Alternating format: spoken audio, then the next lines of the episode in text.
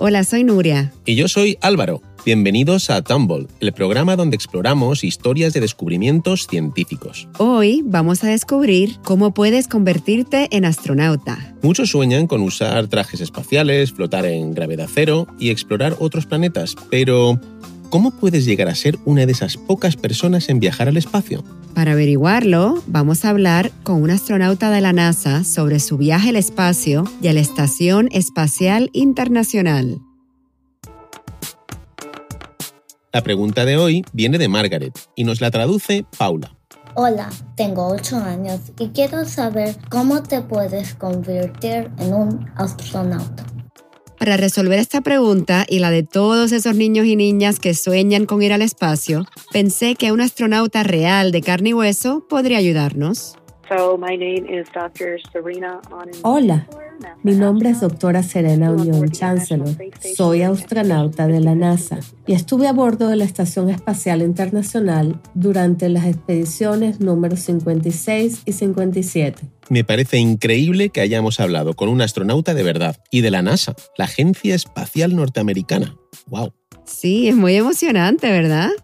En 2018, Serena fue la segunda mujer de origen latino en ir al espacio. Y le pedimos a nuestra amiga Olivia, la mamá de Paula, que nos tradujera al español lo que nos dijo Serena. Todo empezó cuando era una niña. Estaba absolutamente fascinada con los lanzamientos, viendo cómo el transbordador subía al espacio. Y no es para menos. Imagino que muchos niños quieren ser astronautas porque les encantan los lanzamientos de naves espaciales. claro, pero Álvaro, ¿Tú sabes qué es un transbordador espacial? Pues mira, son unos cohetes que he visto en la televisión que sueltan fuego y... No, la verdad es que no lo sé. Un transbordador espacial es un tipo de nave que estuvo en funcionamiento en la NASA a partir de los años 80. En inglés se dice Space Shuttle. Ahí fue cuando descubrí que los astronautas pueden flotar y ver la Tierra desde el espacio. Y me imaginaba a mí misma allá arriba, viviendo y trabajando. Y como Serena, que no solo soñaba con estar en el espacio, sino con todo lo que tiene que ver con la exploración, empezó a investigar. Recuerdo que estaba en quinto grado y en la escuela teníamos un club que se llamaba el Club de Jóvenes Astronautas. Y me encantó porque aprendíamos todo sobre el espacio y el transbordador espacial. Y luego, cuando fui más grande, pude ir a un campamento espacial. ¿Un campamento espacial? Hmm, a mí nunca me llevaron a uno de esos. Son maravillosos y en ellos puedes aprender más sobre cómo ser astronauta. Esto le sirvió mucho a Serena, que decidió seguir trabajando para lograrlo y después empezó la universidad. Primero estudié ingeniería en la universidad y luego fui a la escuela de medicina para aprender un tipo especial de medicina llamada medicina aeroespacial. Y al volverse médico, Serena logró entrar por primera vez a la NASA la contrataron para ser la doctora de los astronautas y de sus familias. Lo hice durante unos tres años y luego llegó el momento de la selección de astronautas. Eh, espera, espera. ¿Qué es eso de la selección de astronautas?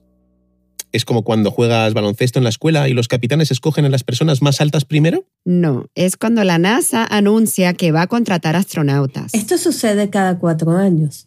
Lo único que necesitas hacer es aplicar en línea. Es muy fácil. Claro. ¿Quieres convertirte en astronauta? Solo tienes que subir tu solicitud a Internet y ¡tará! ¡A volar! No es exactamente, pero sí, la NASA recibe miles de solicitudes y cada una de ellas es revisada por astronautas de verdad. Los astronautas que son doctores revisan las solicitudes de los doctores y los astronautas que son pilotos miran las aplicaciones de los pilotos se revisa la persona y qué experiencia ha tenido y si alguna vez han estado en entornos extremos. ¿Entornos extremos? ¿Como darse un paseo por un volcán en erupción? Por ejemplo. Pero Serina se refiere a lugares o situaciones en las que estás mayormente aislado del resto del mundo, como si estuvieras en el espacio. Mm, como cuando flotas debajo del agua y pierdes contacto con el mundo exterior. Volvamos a Serena, que solicitó convertirse en astronauta en 2009 y estaba muy ansiosa por saber si lo había logrado o no. En realidad estaba esperando para almorzar con un amigo, en mi auto, en el estacionamiento de un restaurante de comida china, cuando recibí la noticia. El teléfono empezó a sonar mientras estaba en su auto y ella sabía que el número del que la llamaban era de la NASA. Cuando contestas el teléfono, no sabes si te van a decir, bienvenido a la familia de la NASA, felicitaciones. O, buena suerte la próxima vez. Así que es lógico que estés un poco nerviosa cuando te llegue esa llamada. Serena sabía que los siguientes momentos podrían significar que su sueño se había hecho realidad o que tendría que volver a intentarlo. Pero cuando finalmente respondí me dijeron, bienvenida a la familia de astronautas.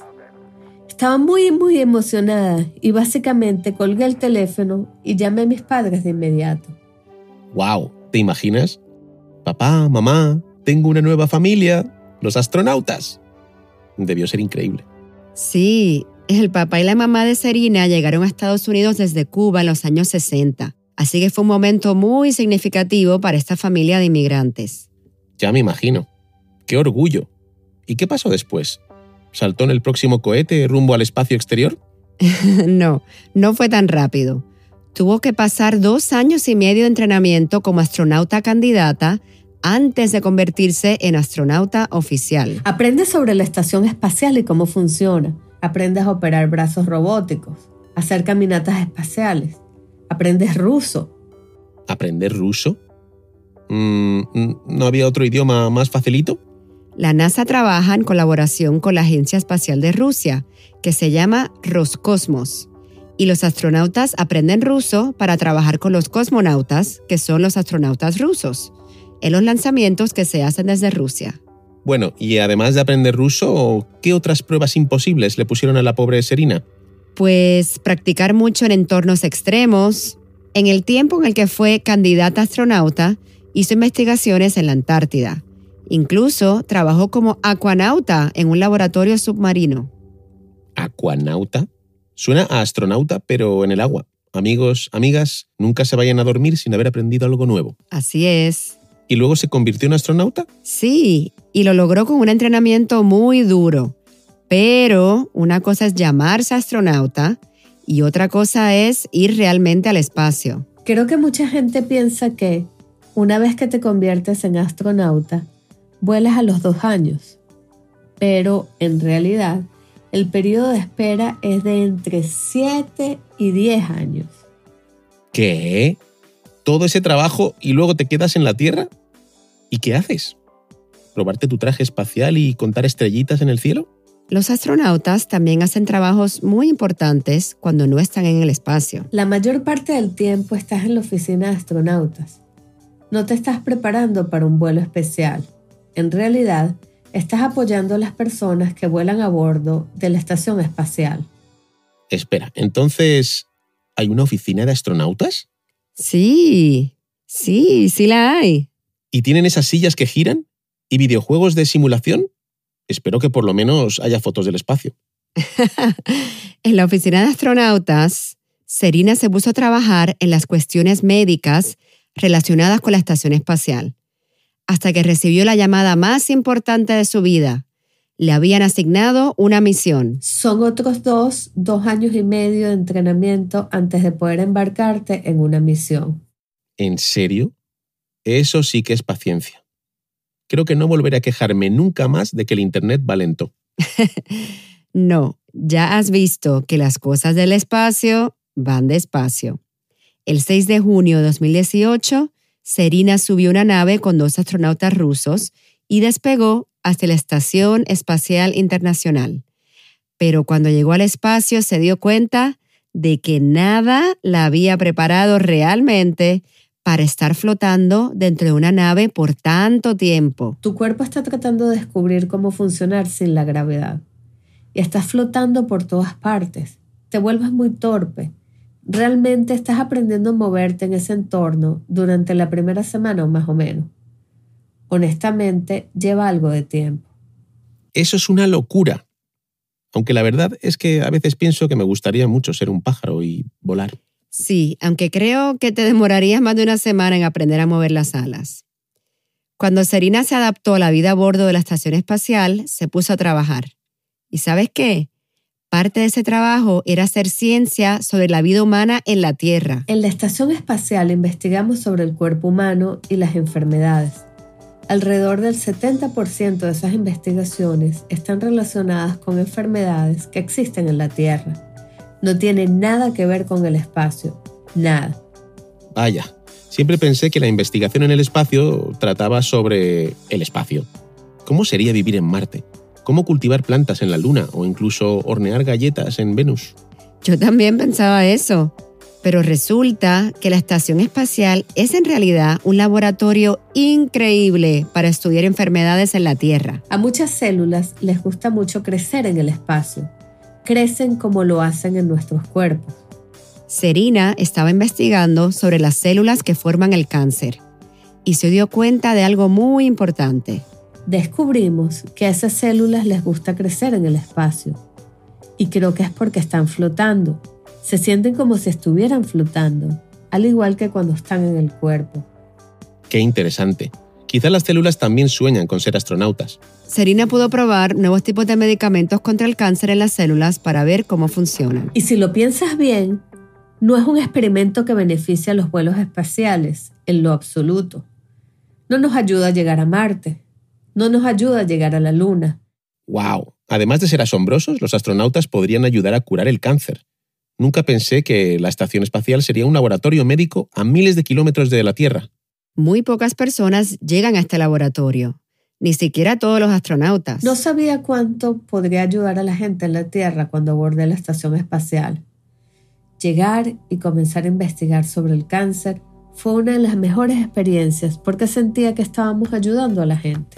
Serena nos dijo que el proceso de convertirse en astronauta, investigar en el espacio, le enseñó mucho sobre cómo funciona la ciencia. La ciencia nunca se acaba, es infinita. Así que, si alguien te dice que todo ha sido descubierto o que sabe todas las respuestas, eso nunca es verdad. La ciencia siempre está cambiando. Y si eres científico, deberías siempre cuestionar todo lo que te rodea. Entonces, ser astronauta no se trata solo de lanzarse al espacio, se trata de ser parte de la comunidad científica y tener la paciencia de un monje budista. Y además de hacer todo eso, tienes que trabajar muy duro. Para investigar cosas que son realmente importantes para quienes estamos aquí en la Tierra, incluso para aquellos que no quieren salir ni de a la vuelta de la esquina. Exacto. Escuchemos el consejo que le dejó Serina a todos los niños y niñas que nos escuchan y que quieran ser astronautas cuando crezcan. El vuelo espacial es una de las mejores cosas que podrías llegar a experimentar siendo astronauta. No dejes que nadie te diga que es demasiado difícil o que demasiadas personas están solicitando este puesto. Le diría a todos los niños que nos escuchan, persigan su pasión, hagan exactamente lo que quieren hacer en la vida.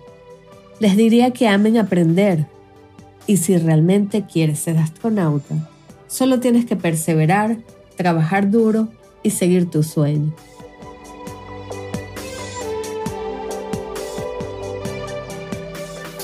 Bueno, pues ese es el consejo de la segunda astronauta latina en viajar al espacio. Yo le haría caso, porque si no sigues consejos de astronautas, ¿de quién más? Y aquí va otra pregunta para nuestros oyentes. ¿Ya sabes qué quieres ser cuando seas grande? Si es así, pídele a un adulto que te ayude a investigar a las personas que están haciendo lo que quieres hacer. Quizás ya conoces a alguna de estas personas. Intenta enviarles un email o un vídeo y pregúntales cómo llegaron hasta donde están hoy. A muchos adultos les encanta dar consejos a los niños, así que no te preocupes, puedes llegar a aprender algo que te sorprenda. Gracias a la doctora Serena Onon Chancellor, astronauta de la NASA. Y un agradecimiento muy especial a Margaret por enviar su pregunta y a Paula por traducirla, y a su mamá Olivia Liendo por ser la voz de Serena en este episodio de Tumble en español. También puedes encontrar la versión original de este episodio en inglés y más recursos sobre Serina en nuestro sitio web sciencepodcastforkids.com y tombodoenespañol.com. Y no te olvides de suscribirte, valorarnos y dejarnos una reseña en Apple Podcast o en las otras plataformas de streaming. Esta es una adaptación al español de Tumble Science Podcast for Kids. Tumble Media son Lindsay Patterson, Marshall Escamilla y Sarah Lentz. Somos Nuria Net y Álvaro Ramos. Y junto a Alex García Amat, somos La Coctelera Music. María Clara Montoya produjo este episodio y Daniela Fernández hizo la traducción. Daniel Moudías estuvo a cargo de la edición de este episodio. Gracias por escuchar. Suscríbete a Tumble en español en tu plataforma de podcast favorita para escuchar más historias de descubrimientos científicos. Hasta, la, próxima, exploradores.